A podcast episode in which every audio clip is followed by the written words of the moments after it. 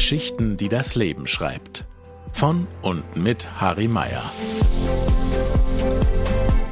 Heute bei Geschichten, die das Leben schreibt, sprechen wir mit einem jungen Mann, der aktuell an der Technikerschule seinen Techniker macht und ich freue mich sehr, dass er heute Zeit gefunden hat. Schön, dass du da bist, Abdul. Hallo, hallo. Der Name Abdul ist ja jetzt nicht typisch deutsch. Woher kommst du denn? Also eigentlich mein Name ist, also mein Vorname ist nicht Abdul, aber wird nur in Deutschland als Abdul gesagt, weil mein Vorname ist ein bisschen zu schwierig zu sagen und deswegen nennt man mich Abdul. Aber mein eigentlicher Vorname ist Abd al-Rahman. Abd al-Rahman. Genau. Also es ist schon ein, also Ar-Rahman ist ein Adjektiv von Gott und Abd ist wie Diener von Gott. Ah. Genau. Wann hast du dich entschieden, den Namen von Abdul, ach, jetzt habe ich schon Schwierigkeiten. Al-Rahman, ja, genau, genau, zu Abdul. Zu so. ändern. Wie, genau, wie kam es dazu? Also ich komme aus Syrien, aber die Turken hier, die haben auch schon die ähnliche Name. Zum Beispiel, es gibt schon die Name Abdullah und die sagen auch schon vor Abdullah hier in Deutschland Abdul. Deswegen alle, die gleiche Name haben, dann werden schon als Abdul genannt. War das am Anfang nicht komisch für dich, plötzlich einen anderen Namen zu bekommen? Es ist schon komisch, aber trotzdem ist schon, also klingt schon gut, Abdul. Es ist ja sowas wie ein Spitzname sozusagen. Genau, genau. Es ist wie ein Spitzname, weil zu Hause auch meine Eltern oder meine Familie sagen mir auch nicht die komplette Vorname, sonst nur Abkürzung, also Spitzname. Wie lange bist du dann schon in Deutschland? Äh, ich bin jetzt seit acht Jahren und ungefähr drei Monate in Deutschland. Ich bin Ende Oktober 2015 nach Deutschland gekommen, aber ich habe vorher auch so ein bisschen eine kleine Weltreise gemacht, bevor ich nach Deutschland komme. Aufgrund der Flucht oder? Genau, also ich bin seit 2013 gefluchtet. Wo hast du denn in Syrien gelebt? Also ich komme ursprünglich aus Damaskus, von Mittelstadt, aber ich bin schon im Umfeld von Damaskus gewohnt oder den Umgebung von Damaskus gewohnt und deswegen also in Umgebung von Damaskus war schon richtig, also Krieg, deswegen alle Häuser sind schon zerstört. Genau, und deswegen als 2011 hat schon die Krieg angefangen und 2012, wir sind schon raus, aber wir sind schon in Damaskus geblieben, bis keine Möglichkeit gab und deswegen wir sind schon weggefluchtet. Wie stellt man sich vor 2011 das Leben in Syrien vor? Genau, das war schon äh, für uns komisch, als wir nach Deutschland gekommen sind, weil viele haben schon gefragt, habt ihr äh, Fernsehen, habt ihr äh, Häuser, habt ihr äh, Schokolade? ja, habt ihr Häuser, habt ihr Schokolade? In die Medien oder in viele Filme zum Beispiel, man sieht schon immer noch, dass in arabischen Ländern die Leute wohnen im Zelt oder mit Kamele oder, aber das hat mit der Wahrheit überhaupt nichts zu tun. Alle arabischen Länder und Syrien, Libanon zum Beispiel, die leben genauso wie jetzt hier in Deutschland. Wir haben schon alles gehabt. Und der Krieg war nicht um, warum haben wir das nicht oder wir wollen was Neues zu haben. Wir haben schon alles gehabt, außer den Demokratie und also Freiheit zu reden, das durfte man nicht also machen. Und deswegen war schon, hat schon der Krieg bei uns schon angefangen. Gib mir mal ein Beispiel, wo eure Freiheit zum Beispiel eingeschränkt wurde. Also zum Beispiel, wenn man irgendwas gegen die Politiker reden wollte, das darf man überhaupt nicht. Man darf durfte überhaupt nicht darüber sagen. Also wenn man irgendwas sagt, dann sagen wir bei uns, die Wände haben Ohren. Oder zum Beispiel, wenn du Bekannten hast, dann kriegst du alles. Und wenn du nicht hast, dann kriegst du gar nichts. Bei Beamten zum Beispiel, wenn man irgendwelche Unterlage machen wollte oder Antrag, wenn du Bekannte hast, dann kriegst du sofort, sonst musst du Geld zahlen. Warst du glücklich in Syrien? Also um ehrlich zu sagen, wir waren alle glücklich. Also bei uns in Syrien zum Beispiel, keiner hat Schulden. Also der Krieg ist seit jetzt zwölf Jahren, aber immer noch, die Leute haben keine Schulden. Und wir waren schon im Mittelstand. Wir waren nicht so reich und nicht so arm. Jeder hat schon sein Haus oder Wohnung, seine Arbeit und viele waren richtig sehr, sehr zufrieden. Unser Punkt war schon nur Demokratie. Und wir haben schon viel Geld in Syrien, wir haben Öl, wir haben schon vieles, aber das wird oder das wurde schon alles geklaut von Politikern und nur vor denen selber, vor ihren Familien und sowas verwendet. Wie alt warst du 2011? Ich habe in 2011 meine neunte Klasse abgeschlossen. Da war ich schon 15, ungefähr 15 sowas. Was war so dein Berufswunsch? Also wenn jetzt kein Krieg gekommen wäre, wo würdest du dich jetzt in Syrien sehen? Äh, ich wollte schon äh, als Architekt oder als äh, Ingenieur, genau wie jetzt, was ich ähnlich mache. Hattest du damals schon Deutschkenntnisse? Äh, gar nichts. Aber wir lernen zum Beispiel in Syrien Englisch und Französisch. Also Englisch ist eine zweite Sprache ab die vierte Klasse und Französisch kommt ab die sechste Klasse. Aber wir haben schon also ein bisschen so Erkenntnisse mit den Buchstaben. Und Stimmt, ihr habt ja auch ganz eine andere Schrift. Genau, wir schreiben von rechts nach links. Ach, du konntest die Buchstaben teilweise, die musstest du ja dann teilweise auch lernen. Die, da musstest du praktisch auf deinen Englischunterricht darauf zurückgreifen und dann, okay, gut. Genau. Wann hast du zum ersten Mal gemerkt, hey, in unserem Land, in Syrien, stimmt was nicht? Ich meine, du warst damals 15. Wo hast du als Jugendlicher Kontakt gehabt damit, dass du sagst, also irgendwie passt da was nicht? Mit dem System. Ja, also das haben wir schon von den Eltern gehört. Wir haben schon den Zustand von meinen Eltern zum Beispiel gesehen. Weil wenn nicht alle arbeiten gehen, dann können wir nicht leben. Da muss schon die ganze Familie arbeiten, damit man lebt. Was sind deine Eltern dann vom Beruf gewesen? Äh, mein Vater hat schon ein kleines äh, Restaurant gehabt. Und meine Mutter hat schon meinem Vater ab und zu geholfen oder die hat schon auch so Streck Stricken. Genau, Streckenarbeit gemacht. Hast du da noch Geschwister? Ja, ich habe schon äh, drei Geschwister. Drei Geschwister. Ja. Wie war die erste Zeit des Krieges? Der Krieg bei uns hat schon angefangen, als die Leute nur einfach wie jetzt die Bauer zum Beispiel auf die Straße gehen und die sagen, das stimmt nicht, wir wollen schon was anderes haben. Und genauso war schon bei uns. Die Leute sind, zum Beispiel bei uns ist die Heiligtag in der Woche ist Freitag. Wie zum Beispiel jetzt hier Sonntag, die Leute gehen zur Kirche. Bei uns die Leute gehen am Freitag zur Moschee zum Freitaggebet. Und die haben immer nach dem Gebet draußen, also draußen gestanden, die Leute, und die haben gesagt, das stimmt nicht, wir wollen schon eine Änderung. Wir wollen diese Politiker nicht, wir wollen die komplette System ändern. Und hier hat schon angefangen, was die Propaganda von die Politiker, was die genutzt haben, weil die Leute waren unbewaffnet, die sind nur einfach rausgegangen und die haben das gesagt, wir wollen das nicht. Und deswegen, die Politiker bei uns oder dem System haben immer Leute von, von denen reingebracht mit den anderen, die bewaffnet waren. Ja, haben die wirklich geschossen? Die Leute, die haben nur geredet, also es war schon ohne, die waren nicht bewaffnet, aber die Polizei hat einfach gleich die genau. Leute geschossen, ja. Also richtig erschossen? Genau. Das war die Anfangszeit. Irgendwann? Genau, nach zwei Monaten. Also Krieg hat schon, glaube ich, bei uns angefangen, ist schon am 14. März, glaube ich, 2011. Wie hat sich das Ganze dann so hochgeschaukelt, dass dann wirklich aus der Luft vom System angegriffen wurde? Al-Assad ist schon von Russland unterstützt.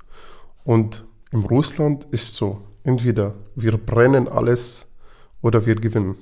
Es gibt keinen Mittelstand. Es gibt die Rede nicht. Es gibt nicht zum Reden. Und das merkt man auch schon zum Beispiel bei sowjetischen Ländern. Die waren alle zerstört es gibt auch eine religiöse Grund von dem Krieg von Syrien. Al-Assad kommt aus einem, also er ist äh, Alawiten und es gibt schon zum Beispiel jetzt bei uns als Muslimen, es gibt auch schon verschiedene, wie jetzt Katholen, evangelische, also evangelische also verschiedene genau, Glaubensrichtungen. Und, genau, Glaubens, Glaubenrichtung. Und bei uns, es gibt auch schon genauso. Und die, also zum Beispiel, ich bin Sunniten und es gibt Alawiten oder Schuiten. Die Schuiten und Alawiten, die sind schon zusammen und Al-Assad kommt von dieser Gruppe und die sind gegen Sunniten. Und deswegen. Wann hast du, wann hast du gemerkt, oh, die Lage eskaliert? Das wird jetzt richtig gefährlich. Als ich einmal zur Schule gefahren bin, also ich war schon im Bus, ich war schon Richtung meine Schule und dann habe ich schon gesehen, dass die Panzer Richtung also unsere Straße fahren. Das war für mich, also hat mich schockiert und das war schon für uns, puh, jetzt ist schon bei uns oder in unserem Umfeld oder Umgebung nicht mehr Spaß. Jetzt kommen die zu uns. Und an diesem Tag habe ich schon meine Eltern angerufen. Ich habe gesagt, die müssen jetzt sofort raus, weil die Panzer und Militär sind schon bei uns jetzt gleich. Ja, das war schon auch nach sechs Monaten vom Krieg oder sowas. Also September 2011, ja, hat schon bei uns angefangen, in der Umgebung von Damaskus. Und die haben wirklich dann auch geschossen, die sind nicht nur aufgefahren, die haben dann wirklich auch mal ein Haus zerstört und haben drauf losgeballert. Genau. Zum Beispiel, die Militär hat schon die Bevölkerung bekämpft. Und die waren ohne, also die waren nicht so bewaffnet, vielleicht nur mit Steine oder wenn jemand hat, dann hat schon einen Klaschenkopf, eine oder zwei Leute. Dann nach einem Monat, die waren schon wieder raus. Dann wir konnten schon, also in diesem Monat, wir waren schon nicht in unserer Wohnung, sonst woanders, also bei die Oma. Und ja, nach einem Monat, wir sind wieder zurückgekommen. Dann hat auch schon zwei, drei Wochen gedauert. Und die haben nochmal mit, also mit Raketen oder mit, äh, gleich mit Flugze also Flugzeuge bombardiert. Wie war das? Ihr seid, ja, du, du bist dann nach Hause von der Schule, habt die Sachen gepackt, seid zur Oma gefahren und ihr seid dann wieder zurückgekommen. War da was zerstört? War irgendwas verwüstet oder war alles so, habt ihr alles so vorgefunden, wie ihr es verlassen habt? Also wir haben äh, noch alles gefunden, wie es war. Aber zum Beispiel die, die Nachbar von uns, die Haus, also das Haus von die Nachbar war schon zerstört. Und dann seid ihr wieder geflohen und wieder zur Oma? Äh, nee, da waren schon meine Eltern noch zu Hause. Das war noch nicht so richtig eskaliert in unserem Ort. Und in diesem Zeit, ich habe schon, wie gesagt, die neunte Klasse abgeschlossen und da war schon bei uns noch Sommerferien. Und im Sommerferien habe ich schon äh, mit meinem Bruder oder in der Nähe von meinem Bruder gearbeitet. Ich habe so einen Süßigkeitenstand äh, im Straße gestellt, neben meinem Bruder. Er hat schon ein kleines äh, Lebensmittelgeschäft und wir haben gearbeitet und einen Monat oder zwei Monate später, wir waren schon dort in diesem Ort und wo mein Bruder ge gearbeitet hat, da war schon nichts, echt nichts, weil diesem Ort, alle, die in diesem Ort wohnen, waren schon Christen. Und die, der ganze Ort wurde zerstört? Nein, nein, das war. Ach, da war nichts. gar nichts. In diesem Ort war überhaupt gar nichts. Man merkt überhaupt nichts, dass hier Krieg gibt. Das ist schon ein komplett anderes Land, denk mal. Aber das ist schon vielleicht eine halbe Stunde weg von unserer Wohnung. Und wir haben dort gearbeitet, es war gar nichts, alles ganz normal. Und in diesem Tag, meine Eltern haben uns angerufen und die haben uns gesagt, wir sollen nicht nach Hause kommen. Weil wir, wenn wir zurückkommen, dann sterben wir. Dann werden die uns erschossen. Und in diesem Tag habe ich schon mit meinem Bruder im sein Laden geschlafen. Wir waren schon zu dritt, ich, mein, ich mein Bruder noch, also ein Mitarbeiter. Wir sind in zwei Meter mal ein Meter geschlafen, zu dritt. Und am nächsten Tag, wir sind schon aufgestanden und wir wollten schon meine Eltern rausholen. Wir sind schon gegangen und da war schon ungefähr zwei Kilometer lang Straße, das war schon komplett zerstört. Also da waren schon viele Polizisten, die getötet waren, die gebrannt ja, auf dem Boden. Verbrannt. Ja, verbrannt. Dann wir sind nach Hause gegangen, wir haben unsere Zeug genommen und wieder zum Oma. Die Oma hat wo gewohnt? Genau in Mitte von Damaskus gewohnt. Hast du dir auch mal überlegt, okay, gut, wir kämpfen gegen das System, ich kämpfe damit? Man hat schon immer so Angst, dass mit die Familie irgendwas passiert. Weil wenn die wissen, zum Beispiel die Politiker oder die Polizei, wenn die wissen, dass du gegen Al-Assad bist, dann die suchen nicht nur dich, die verhaften die ganze Familie. Und das war schon die, warum man nicht mitmacht. Für mich ist Polizei immer Gutes, der mich beschützt. War das bei euch nicht so? Nein. Die Polizei konnte auch nichts anderes machen, als was die machen, weil es ist genauso, wenn du gegen die System bist, dann wird schon die komplette Familie weg. Entweder du machst das oder du bist tot.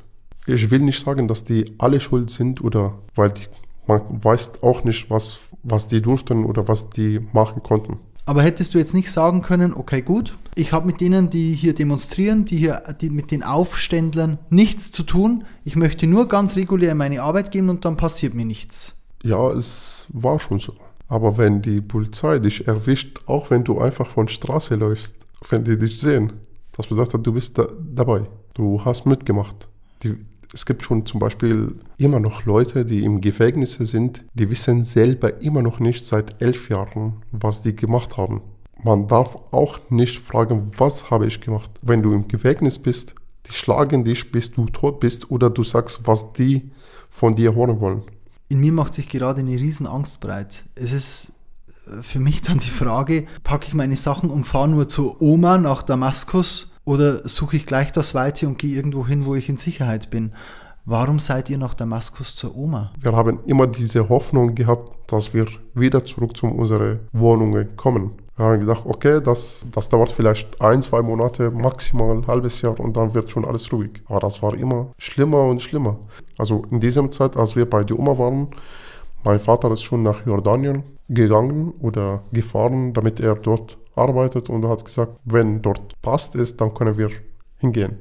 Und als wir bei die Oma waren, wir waren schon zu fünft in einem Zimmer, die auch schon so drei mal vier Meter ist. Den ganzen Tag über in diesem Zimmer? Genau. Und die ganze Familie, also zum Beispiel ich, meine drei Geschwister und meine Mutter. Wir waren schon alle fünf in einem kleinen Raum, geschlafen, ja. gegessen, alles gemacht. Aber bist du dann nicht mal rausgegangen in Damaskus, weil da war doch, ja doch. kein Krieg, da schon? Doch, also wir konnten schon ganz normal arbeiten. Also wie gesagt, mein Bruder war, also hat schon in einem Ort gearbeitet, wo nichts war. Also man konnte schon alles machen. Aber zum Beispiel andere Leute, die zum Beispiel aus Homs kommen, die durften nichts raus. Wenn die erfischt werden, dann die sind tot.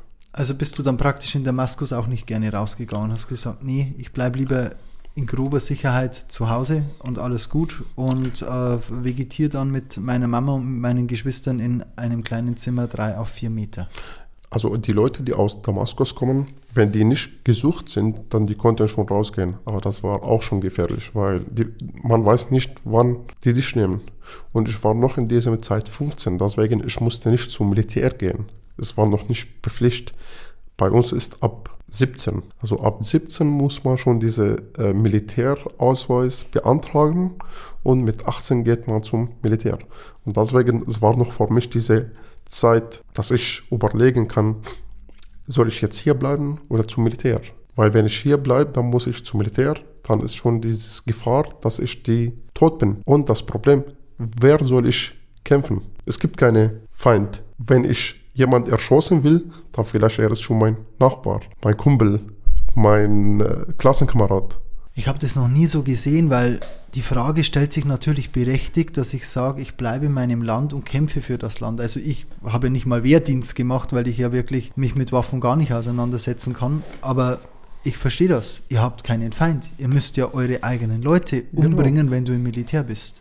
Genau. Wie lange wart ihr dann bei der Oma in Damaskus? Wie viele Jahre? Ungefähr ein Jahr. Warum seid ihr dann nach einem Jahr von der Oma weg? Da waren schon drei Gründe. Erstes Grund, ich muss bald zum Militär. Zweites Grund, mein Bruder hat schon sein also Militärdienst fertig gehabt, aber das war schon noch diese extra. Also wenn Krieg gibt, dann muss man nochmal zum Notfall gehen. Und die haben meinen Bruder geschickt, einen Brief, dass er nochmal zum Militär gehen sollte. Und drittes Grund, wo wir waren bei der Oma, also in dieser Zeit, wenn Krieg anfängt, man merkt schon, die Familien sind nicht so richtig, also verbunden wie vorher. Und das war auch schon Grund, also dass die Onkel und die Tanten, die wollten schon das Haus von der Familie verkaufen, weil alle brauchen schon Geld und das Haus ist für die ganze Familie, das ist schon die Erbe. Und deswegen, jeder wollte schon seinen Teil von dieses Haus, damit jeder mit, mit dem Krieg umgehen kann.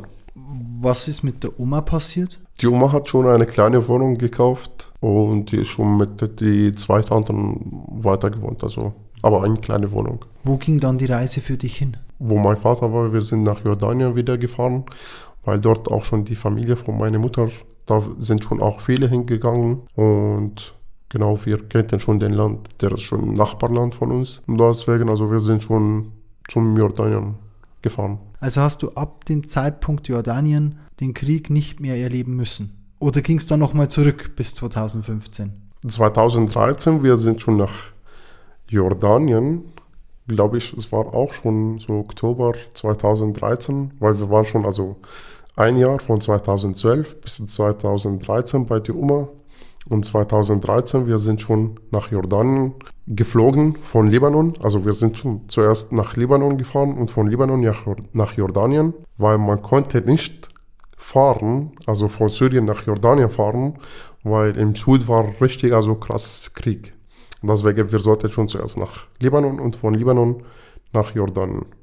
Und zum Glück, wir hatten auch schon in diesem Zeit Reisepass und deswegen, die, wir durften ganz normal nach Jordanien fliegen. Weil es gibt viele Leute, die sind einfach gefluchtet ohne Reisepass und deswegen die sollten schon in einem äh, Flüchtlingslager in Jordanien bleiben. So weit, so gut. Aber du bist jetzt in Deutschland. Warum seid ihr dann nicht in Jordanien geblieben und habt gesagt, okay, gut, der Papa arbeitet weiter im, Geschäft, macht vielleicht einen neuen Lebensmittelladen auf, die Sprache passt, die Schrift passt noch. Warum ging es dann weiter äh, ja, Richtung Norden? in die arabischen Länder, es gibt zum Beispiel auch mit Freiheit, was ich am Anfang gesagt habe, oder Demokratie oder Freiheit oder Rechte. Zum Beispiel bei uns es gibt keinen Feiertag oder man muss schon durch die Woche arbeiten. Man muss jeden Tag arbeiten, auch wenn man krank ist. Weil wenn du nicht arbeitest, dann verdienst du kein Geld. Es gibt keine Krankschein oder Krankbildung und da wird schon bezahlt. Wenn man nicht arbeitet, dann kriegt man kein Geld. Aber finanziell ging es euch gut. Ihr hattet keine Schulden. Bei uns in Deutschland haben, mein Gott, haben viele Menschen Schulden. Ja. Ähm, von daher ist ja alles gut. Dann gehe ich halt mal drei Tage nicht in die Arbeit. Aber nach drei Tagen muss man schon auf jeden Fall arbeiten. Oder muss ich auf die Straße gehen und Schulden aufbauen? Und wir wollten das nicht. Und in Jordanien war auch schon kompliziert, als Sura auch zu arbeiten, weil man braucht auch einen Arbeitserlaubnis. Und das hat richtig viel gekostet, obwohl man nicht so viel verdient, wie diese Arbeitserlaubnis kostet. Wie viele Jahre wart ihr dann in Jordanien? Ungefähr eineinhalb Jahre. Also wir sind schon am 30.05.2015 wieder weggeflogen von Jordanien. Warum wolltet ihr Jordanien verlassen? Genau, ich musste schon am Anfang in einem Restaurant arbeiten als Kellner. Gleichzeitig, ich muss aufräumen, alles sauber machen, komplett. Und ich habe in dieser Zeit jeden Tag 13 Stunden gearbeitet. Vier Monate lang, ohne Pause, ohne einen Tag frei, gar nichts. Und da habe ich schon gemerkt am Anfang, boah, ich bin jetzt 16, 17 und ich habe jetzt schon Rückenschmerzen. Und in dieser Zeit, ich bin, also ich arbeite 13 Stunden, dann gehe ich nach Hause, esse ich was und schlafen. Dann am nächsten Tag stehe ich auf, esse ich nochmal was und gehe ich wieder zum Arbeit. Ich habe meine Eltern in diesen vier Monaten fast nicht gesehen. Seid ihr dann mit dem Flugzeug nach Deutschland geflogen? Nein, wir sind nach Brasilien geflogen. Die anderen arabischen Länder, die haben ihre Grenze zugemacht. Wir durften auch nicht zum arabischen Länder fahren. Und wie gesagt, ich habe schon 13 Stunden jeden Tag gearbeitet und nach einem Jahr, also ich war schon vier Monate zum, zuerst in einem Restaurant und dann habe ich woanders gearbeitet als Verkäufer. Da war ich auch noch ein Jahr und war schon ein genaues Spiel. Jeden Tag 13 Stunden arbeiten. Sieben Tage die Woche. Sieben Tage die Woche, 365 Tage im Jahr. Ohne Pause, ohne nichts. Und wenn man nicht arbeitet, dann verdient man kein Geld, dann kriegt kein Geld oder Lohn. Dann habe ich äh, nach einem Jahr meinen Eltern gesagt, jetzt ist Schluss, jetzt kann ich nicht mehr. Ich merke schon. Man ist jung, man möchte ja was erleben, man möchte ja was haben vom Leben und nicht irgendwie als ich sage jetzt mal ganz böse Arbeitssklave irgendwie ausgebeutet werden. Genau. Wo ich gearbeitet habe, wir durften auch als Mitarbeiter miteinander nicht reden. Und in diesem Zeit, mein Vater hat schon versucht zu suchen, ein Visum zu bekommen zum anderen Land. Dann, also mein Vater hat schon mit meiner Schwester gesagt, okay, wir gehen zum den deutsche Botschaft und wir fragen, ob wir ein Visum bekommen können. Für Deutschland. Genau. Dann, er war schon dort, er hat schon gefragt und die haben gesagt, nein, leider, man kriegt hier kein Visum. Dann hat schon gesucht und dann hat schon von einem Mann gehört, dass Brasilien gibt ein Visum für die syrischen Leute. Aber in dieser Zeit, meine Mutter hat gesagt, nee, wie können wir jetzt nach Brasilien gehen oder fliegen, wenn wir nicht die Sprache kennen? Wir kennen keine Person in Brasilien und wir, wir kennen die Sprache nicht. Dann äh, erste Visum ist schon abgelaufen und wir sind nicht geflogen. Mein Vater hat gesagt, okay, er lässt zu, zuerst dieses Mann hinfliegen und er kann uns sagen, ob in Brasilien, ob man in Brasilien leben kann oder nicht.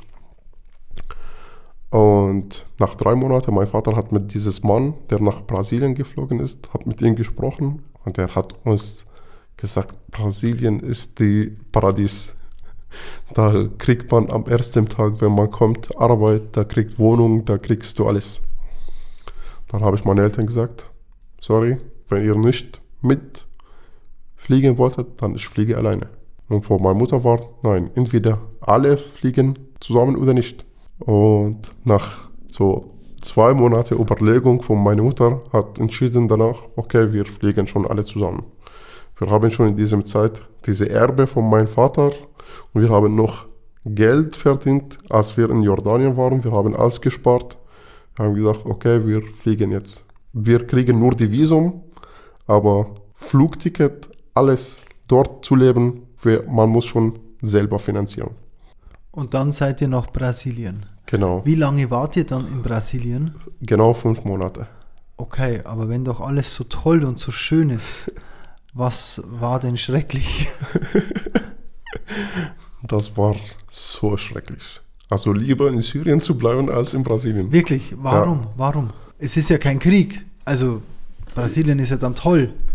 Ja, also und wir waren schon im äh, São Paulo. Wir waren schon im São Paulo in, und São Paulo ist eine große Stadt. Aber das war sehr gefährlich. Also als zuerst, wie gesagt, man kennt die Sprache nicht. Die sprechen Portugiesisch. Wir haben versucht, Arbeit zu finden, also zuerst Wohnung zu finden, war schon so schwierig und so teuer. Man zahlt ungefähr 800 Euro, also umgerechnet, aber man verdient weniger als 800 Euro dort. Erster Monat, wir haben keine Wohnung gefunden. Wir waren schon bei diesem Mann mit seiner Familie, auch in so in einem kleinen Zimmer, alle zusammen. Dann nach einem Monat, wir haben schon eine Wohnung, aber nur vor drei Monaten gefunden. Und wir haben dort gesagt, okay, wir suchen jetzt Arbeit, weil wir haben am ersten Monat keine Arbeit gefunden.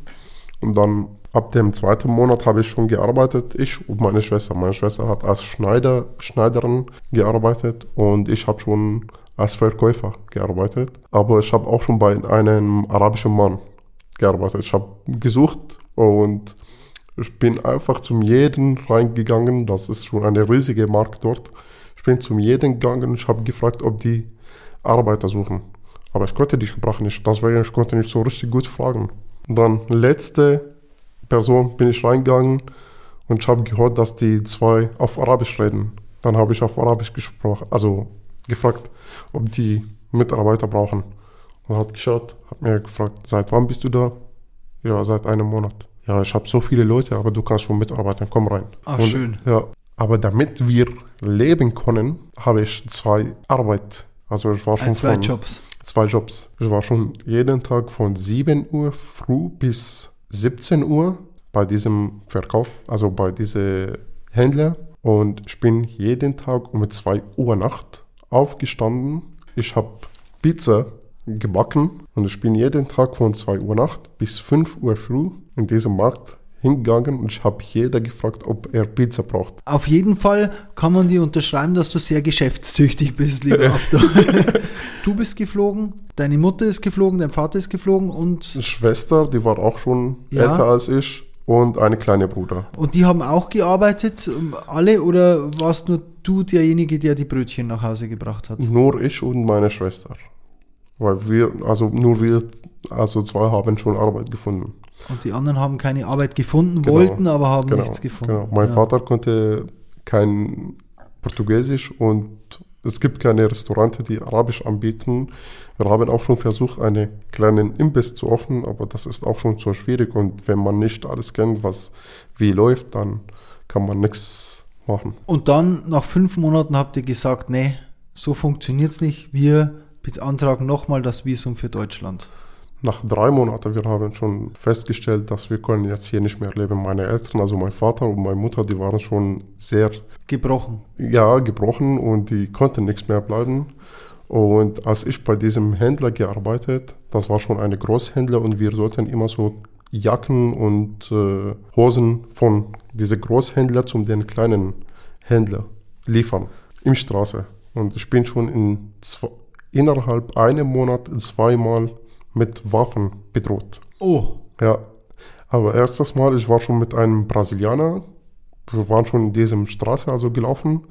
Eine läuft hinten und eine läuft vorne. Ich war schon hinten und da sind schon wir zum den kleinen Händler. Wir wollten schon Jacken liefern und da sind schon zwei zu uns gekommen. Einer hat schon die Waffe, also auf mich äh, gerichtet. Genau. Und der andere zum den Brasilianer. Da ich konnte in diesem, also da war schon zwei Monate in, in Brasilien und ich konnte, ich habe ihm nur einen Satz gesagt. Ich spreche kein Portugiesisch.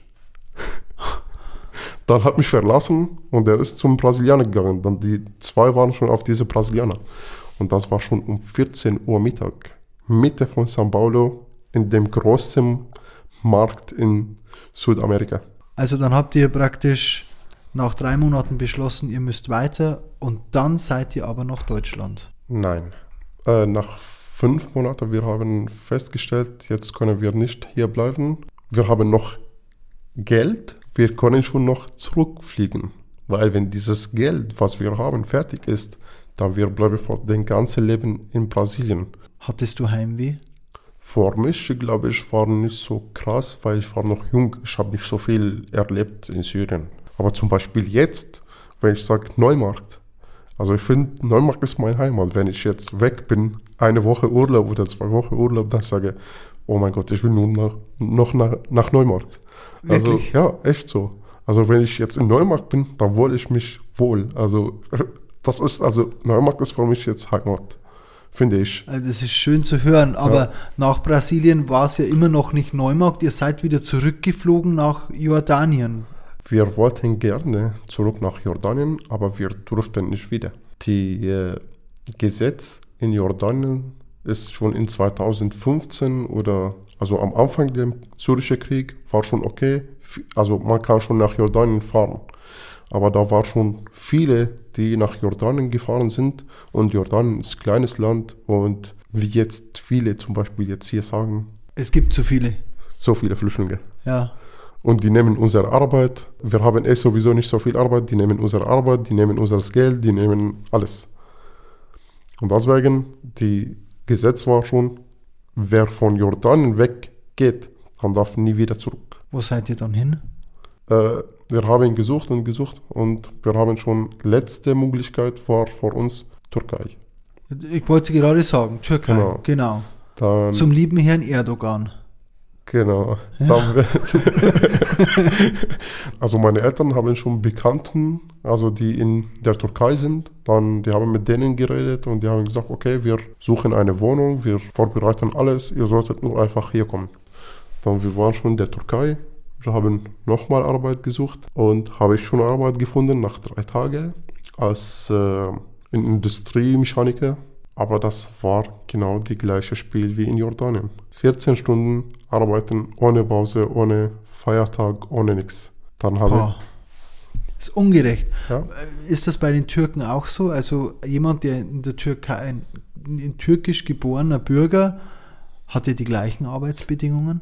also und ich weiß nicht, ob bei allen, bei allem sind so oder nicht, aber wo ich gearbeitet habe, also da waren schon auch alle Türken, also alle kommen aus der Türkei und die haben alle die gleiche Arbeitszeit gehabt. Aber das kommt vielleicht dann drauf an, wie viel verdient jeder. Ist schon unterschiedlich, ob du Sura bist oder ob, der, ob du aus der Türkei kommst. Türkei ist ein Urlaubsland. Ich war da schon zweimal im Urlaub, habe schöne Zeiten am Strand verbracht. Warum wolltet ihr dann die Türkei wieder verlassen? Genau, wir haben jetzt hier in diesem Zeit noch ein bisschen Geld übrig gehabt, aber Flucht nach Deutschland hat viel gekostet. Anfang 2015 ist schon mein Bruder, der in Syrien geblieben ist, der ist nach Deutschland gekommen. Also Anfang 2015. Als wir, als wir in Brasilien waren, er ist schon hier nach Deutschland gekommen. Also es war so, ihr wart in der Türkei, der Bruder war in Deutschland und hat gesagt, hey, in Deutschland ist gut, Genau. Deutschland ist fair, kommt doch nach. Und ihr habt gesagt, hey, nee, äh, ich möchte leben, leben, ich möchte Freiheit. Das Thema Freiheit ist ja, ist ja ganz groß. Wir müssen nach Deutschland. Genau, also Wir nach wollen- Deutschland, nach Deutschland zu kommen, es war überhaupt nicht von Anfang, von Anfang, es war nicht geplant. Wir wollten nur einfach, dass man seine Rechte bekommt, egal wohin. Egal jetzt, ob ich in Deutschland bin oder in Brasilien zum Beispiel, wenn in Brasilien gepasst hat und haben wir gesehen, dass man kriegt schon Rechte und ist schon sicher dort zu bleiben. Es ist nicht gefährlich, man wird nicht bedroht jeden Tag, man weiß nicht, ob morgen stirbt oder nicht, dann hätten wir schon in, in Brasilien geblieben. Was jeder Sura sucht, ist nicht, wo gibt Geld. Wir suchen Sicherheit und Zukunft. Das, was jeder sucht. Hast du das hier in Deutschland gefunden? Ja, auf jeden Fall. Also hier, wie gesagt, man im, also jedes Person kriegt im Leben ein paar Chancen und man muss schon diese Chance nutzen. Als ich hier gekommen bin, ich war schon von den Leuten herzlich willkommen und habe ich mir gedacht, okay, ich habe schon in Brasilien 13 Stunden jeden Tag gearbeitet, in der Türkei 13 Stunden gearbeitet, in Jordanien auch genauso. Warum soll ich das hier nicht machen? Warum soll ich mich nicht entwickeln?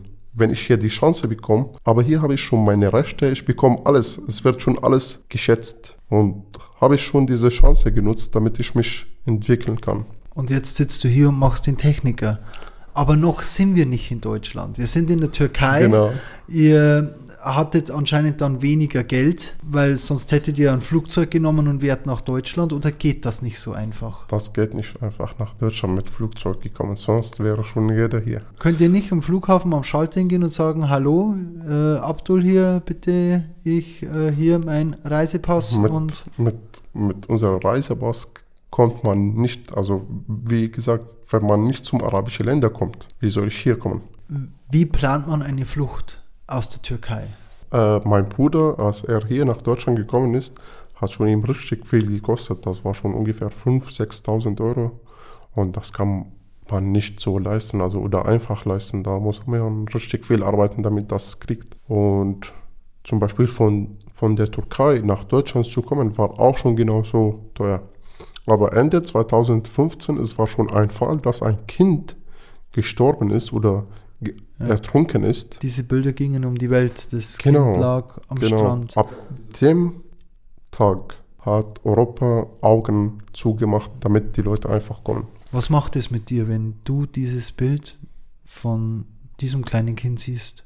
Schon schrecklich, weil äh, viele kommen oder suchen Leben, obwohl die wissen, also, also ich finde, jeder, der hier gekommen ist, hat in diesem Moment, als er in diesem Boot gesessen ist, keine Hoffnung mehr gehabt von diesem Leben. Und er hat gesagt, ich sterbe eh sowieso, entweder im Meer oder in mein Land. Du bist auch in der Türkei ins Boot gestiegen. Genau. Hattest du die gleichen Gedanken? Schon, aber man muss schon diese Risiko, also Leben ist ein Risiko. Man muss schon diese Risiko machen. Entweder schafft man oder nicht. War das auch ein Schlauchboot oder war das. Genau, Schlauchboot. Wie viele Tage warst du? Äh, zum Glück, wie gesagt, erst nach diesem Bild war schon viel einfacher und viel billiger. Zum Beispiel vorher hat schon 5000 pro Person gekostet und nach diesem Bild ist schon alles billiger geworden, weil Wie viel hast du bezahlt? ich habe vor diese Bootfahrt 1000 Euro bezahlt. 1000 Euro. Also wir waren fünf Leute, 5000 Euro. Wie lange?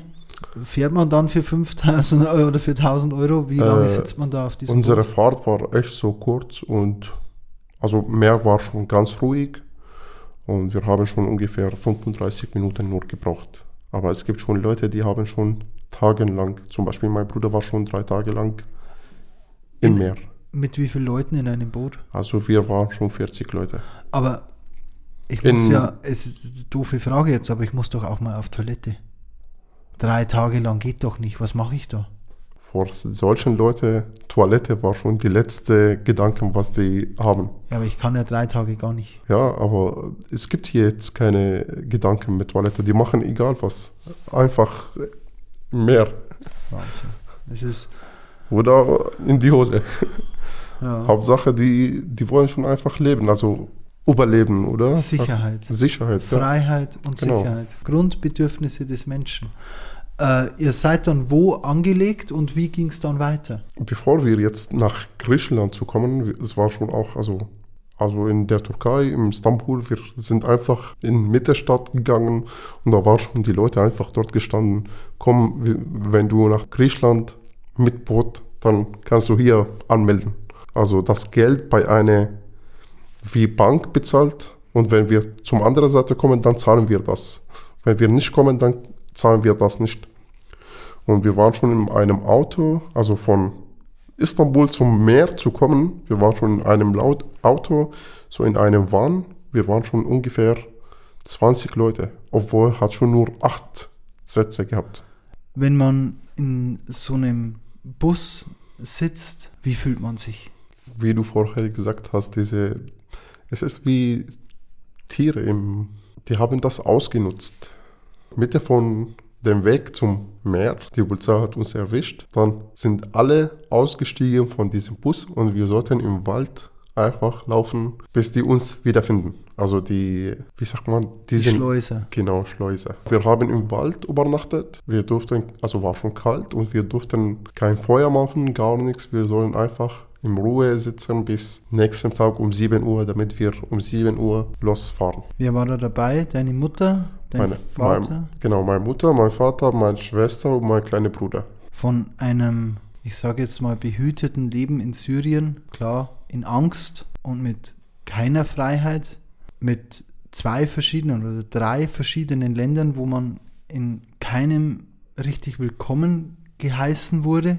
Und dann sitzt man erst im Bus wie Vieh und dann muss man im Wald schlafen. Also ich würde nur noch weinen. Genau, also hier die Glauben spielt die große Rolle, wie man glaubt und dieses Schicksal von das Leben. Wenn man immer sich beschwert von die kleinen, also von das Leben, dann kann man nicht weitergehen. Und hier kommt diese, okay, das ist passiert, es ist nicht Ende der Welt oder das Leben, ich muss weiter, damit ich leben kann. Weil wenn ich jetzt hier stehe und weine, dann verliere ich. Aber wie gesagt, hier spielt auch die Glauben und die Familie eine große Rolle, wie sich mit den Kindern umgehen, wie die ihre Kinder überzeugen können. Wir haben immer dieses Gott weiß schon und er wünscht vor uns die Beste und vielleicht er führt uns zum diesen Weg zu machen. Weil ganz ehrlich, wenn wir in Syrien geblieben sind, dann konnten wir hier nicht kommen. Oder wenn wir in Jordanien, das war einfach alles Zuführung von Gott. Vorherbestimmt, sozusagen. Genau. Also, ihr seid mit dem Bus zu 20 ähm, äh, gefahren, ihr musstet aussteigen, im Wald schlafen und am nächsten Morgen in der Früh um sieben geht die Fähre los. Ihr wart auf der Fähre, seid in einem kleinen Schlauchboot 30 Minuten bei ruhiger See übergesetzt. Und wie ging es dann weiter? Also wir waren schon in der eine Insel von Griechenland und wie gesagt, als dieses Kind gestorben ist oder ja. ertrunken, ja, ertrunken ist. Ertrunken. Ja. Genau. Da hat schon Europa ein bisschen was mehr gemacht okay, da gibt jetzt schon Hilfe, da gibt schon bessere, also wird schon besser organisiert, diese Flucht nach Mitteleuropa oder nach Deutschland, nach Italien, nach Schweden oder so, wo die, oder nach Österreich. Und wie ging es dann weiter? Ihr wart in Griechenland und dann äh, stand schon der nächste Schleuser bereit und ihr seid wieder in den Bus? Und Nein, ab hier also wir sollten schon in diesem Insel zum Beispiel zwei Stunden laufen, zuerst, also zu Fuß, zwei Stunden oder drei Stunden zu dem nächsten Punkt und in diesem nächsten Punkt gibt schon diese Organisation. Dann haben die Leute aufgenommen, alle Dokumenten, also geschrieben und die haben einen wie Reisepapier nur vor Griechenland gemacht. Das war nur vor Ende 2015, ich glaube Oktober 2015 bis Februar oder bis März 2016. Das war richtig so gut organisiert von. Und es gab dann bis Deutschland praktisch dann keine Probleme mehr. Ab und zu doch schon. Was war da so ein Problem? Zum Beispiel in Serbien, die Polizei war nicht so gut. Die haben viele Leute geschlagen oder zum Beispiel, äh, wir sind schon um 2 Uhr Nacht gekommen nach Serbien und da war schon eine große äh, Flüchtlingslage, aber da kann man, es gibt keine Zelte, Nix. Also nur einfach äh, ein Wiese. Einfach. Und alle Leute sollten nur einfach dort schlafen. Obwohl hat schon geschneit, also es war richtig kalt. Also ihr seid dann mit eurem Rucksack genau. in dieser Wiese gesessen und es war kalt. Also ich, ich weiß gar nicht, wenn ich da nur mal denken würde, man wird, wenn ich da dran denke, man würde mit der Familie sitzen, der zehnjährige Bruder, die Mama, ist eine Hilflosigkeit. Genau. Ja, aber äh, wie gesagt, man kann nichts machen. Man muss einfach weiter. Seid ihr auch mal krank geworden? Ja, auf jeden Fall. Wir waren alle krank. Die Bevölkerung von diesen Dörfern, wo wir einfach hingegangen sind, die haben uns mit zum Beispiel privaten Autos gefahren, damit wir nicht laufen und die haben schon ein bisschen Geld bekommen. Also als Trinkgeld oder so. Äh, obwohl die durften das nicht machen, aber die haben uns zum Beispiel mit ihrem privaten Auto von A zum B zum Beispiel gefahren.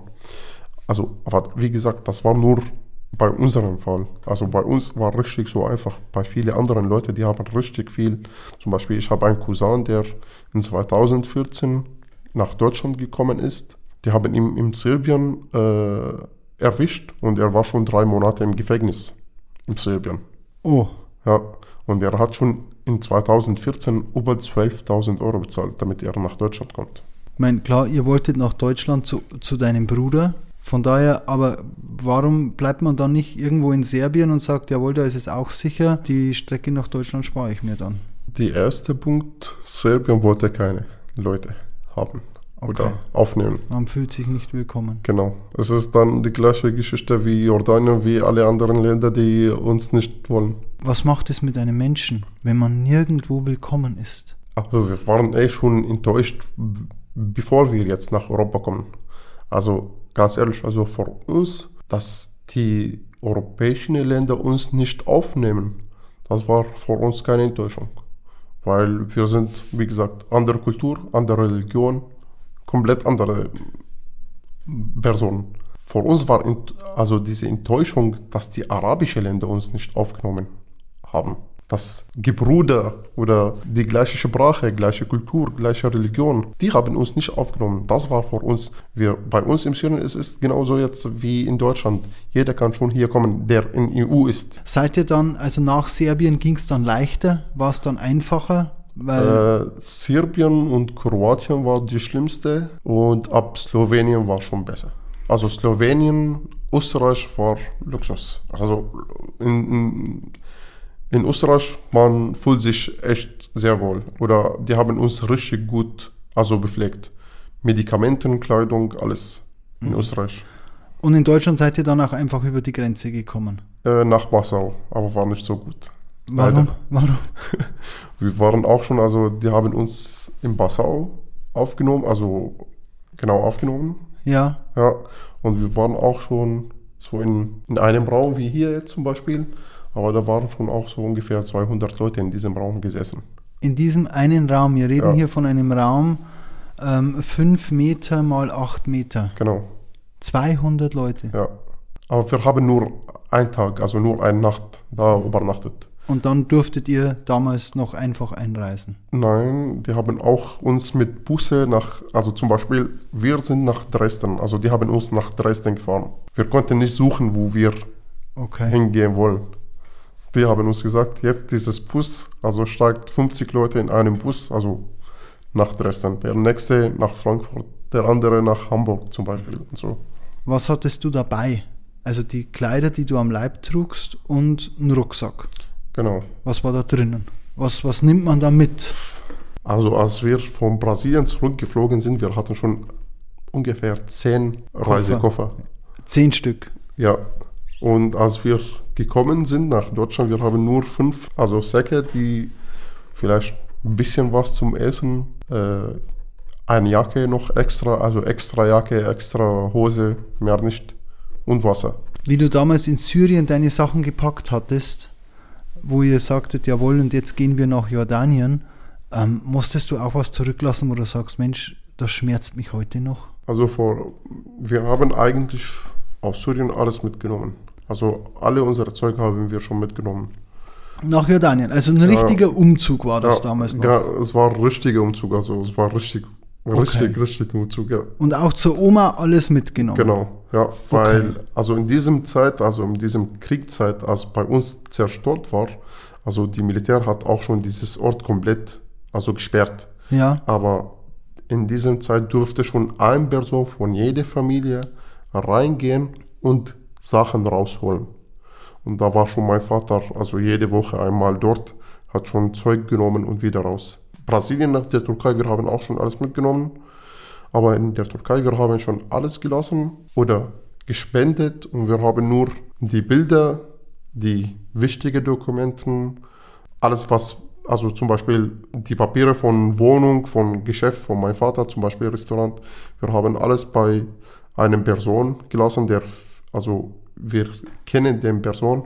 Wir haben auch die Bilder zum Beispiel von der Familie, Und das ist schon äh, die wichtigste Sache, was man am Ende haben sollte. Du wirst lachen, Fotoalbum wäre bei mir jetzt ganz hinten. Ich hätte ans Fotoalbum überhaupt nicht gedacht. Das heißt, ihr habt das Fotoalbum mit auf dieses Boot genommen. Nein, wir haben in der Türkei gelassen und wir haben gesagt, nach ein paar Jahren oder nach ein paar Monaten, wenn wir in Deutschland sind, dann lassen wir das liefern.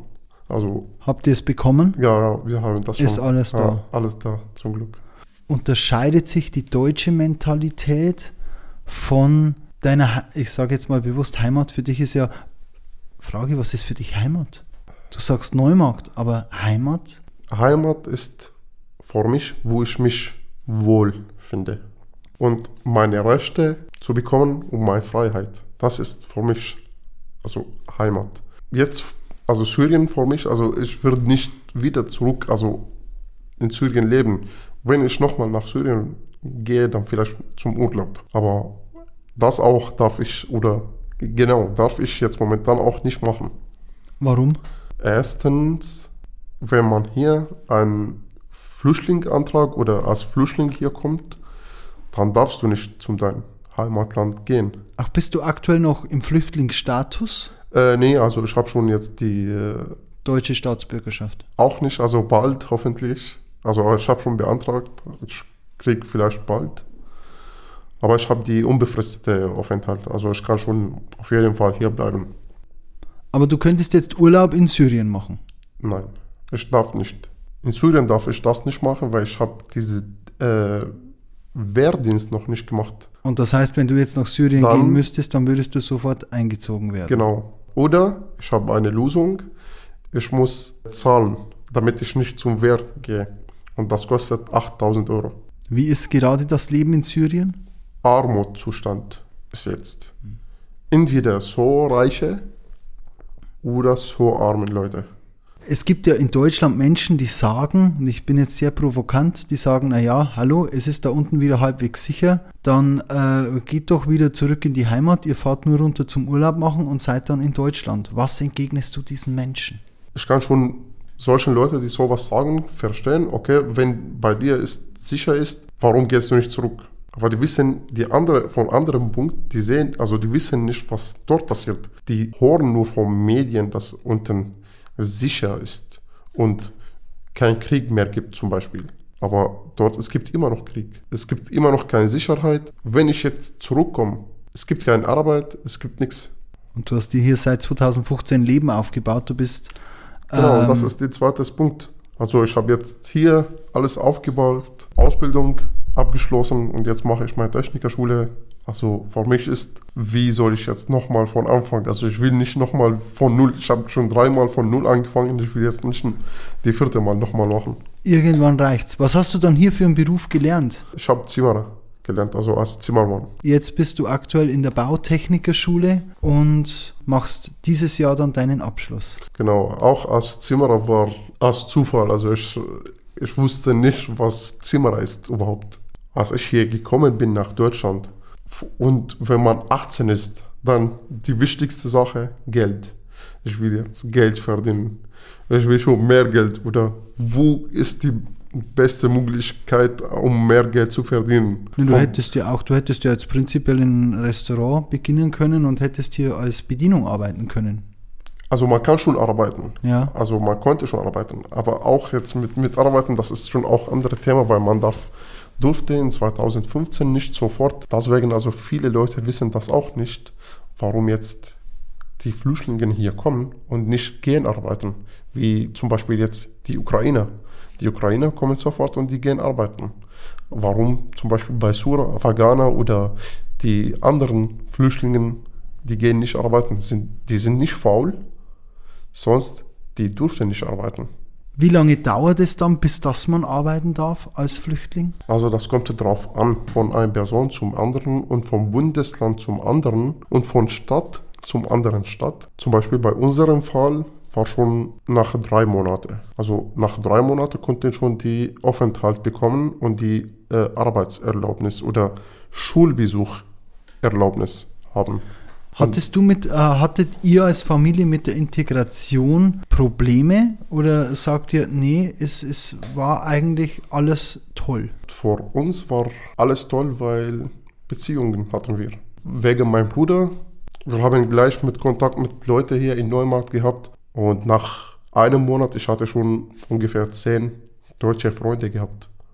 Obwohl, Deutsch sprechende ja, ja, Deutsch, Freunde. Deutsch, Obwohl Deutsch. du kein Wort auf Deutsch sprechen konnte. Und ich, also viele von denen, ich bin mit denen immer noch richtig sehr gut befreundet. Du sprichst jetzt seit acht Jahren Deutsch. Hast äh, sprachliche Barrieren prinzipiell keine mehr, sonst könntest du jetzt deinen Techniker nicht machen. Du hast auch deinen Zimmerer erfolgreich abgeschlossen. Wow, also von daher hat es definitiv gefruchtet. Meine Frage ist jetzt, ihr seid in Neumarkt in der Wohnung und ihr geht raus in dieses Deutschland. Ihr geht mal durch die Stadt. Inwieweit unterscheidet sich der Deutsche vom Syrer?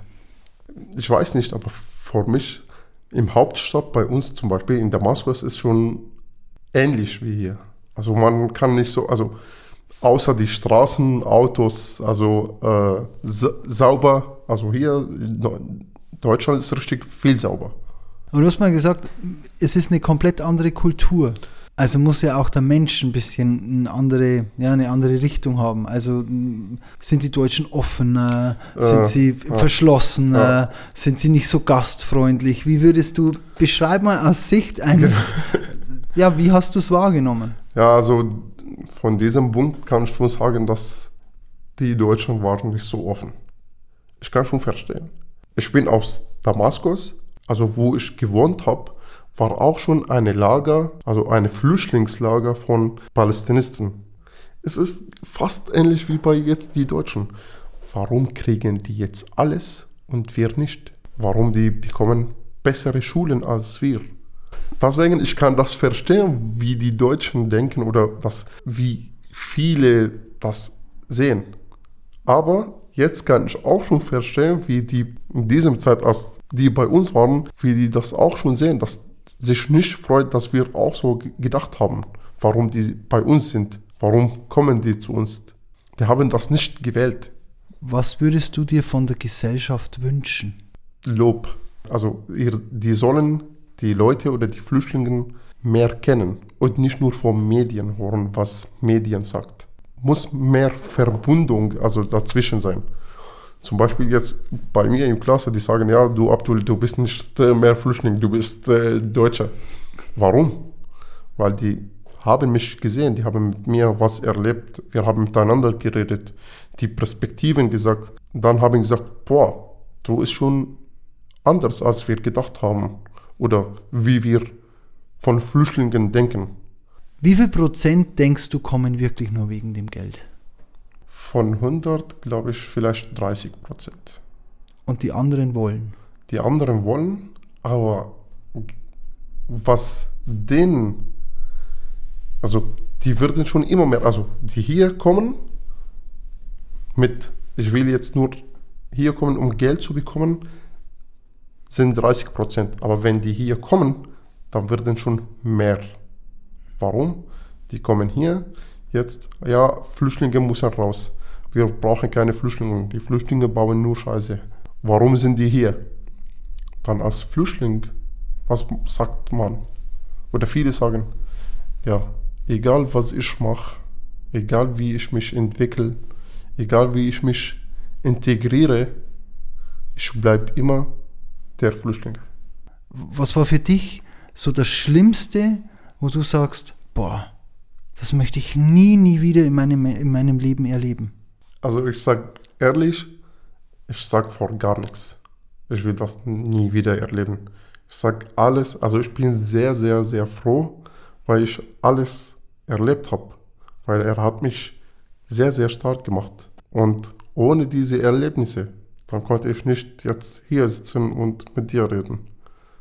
Man muss einfach von die schlimmsten, also von den schlechten Sachen was Gutes rausnehmen. Ich muss nicht immer leiden und beschwerden und es gibt vor jeder einen Grund. Jede Sache, es gibt schon einen Grund. Auch die schlechten Sachen. Es gibt schon einen Grund, damit du stärker wirst. Ja, wir sehen definitiv, dass du einen starken Weg zurückgelegt hast und vielen Dank, dass du heute diesen Weg mit uns geteilt hast und uns ein Stück mitgenommen hast auf deinem Lebensweg und ja, uns bleibt nur noch zu sagen, alles, alles Gute für die anstehenden Prüfungen und ja, wir sprechen uns in zehn Jahren wieder, was denn der Abdul macht und äh, wo er denn seine erste Million als, äh, keine Ahnung, was auch immer er gerade ist, wahrscheinlich der Bundeskanzler. In diesem Sinne, lieber Abdul, schön, dass du da warst und danke für dieses tolle Gespräch. Danke. Das war Geschichten, die das Leben schreibt. Von und mit Harry Meyer. Weitere Infos findest du auf www.harrymeier.de.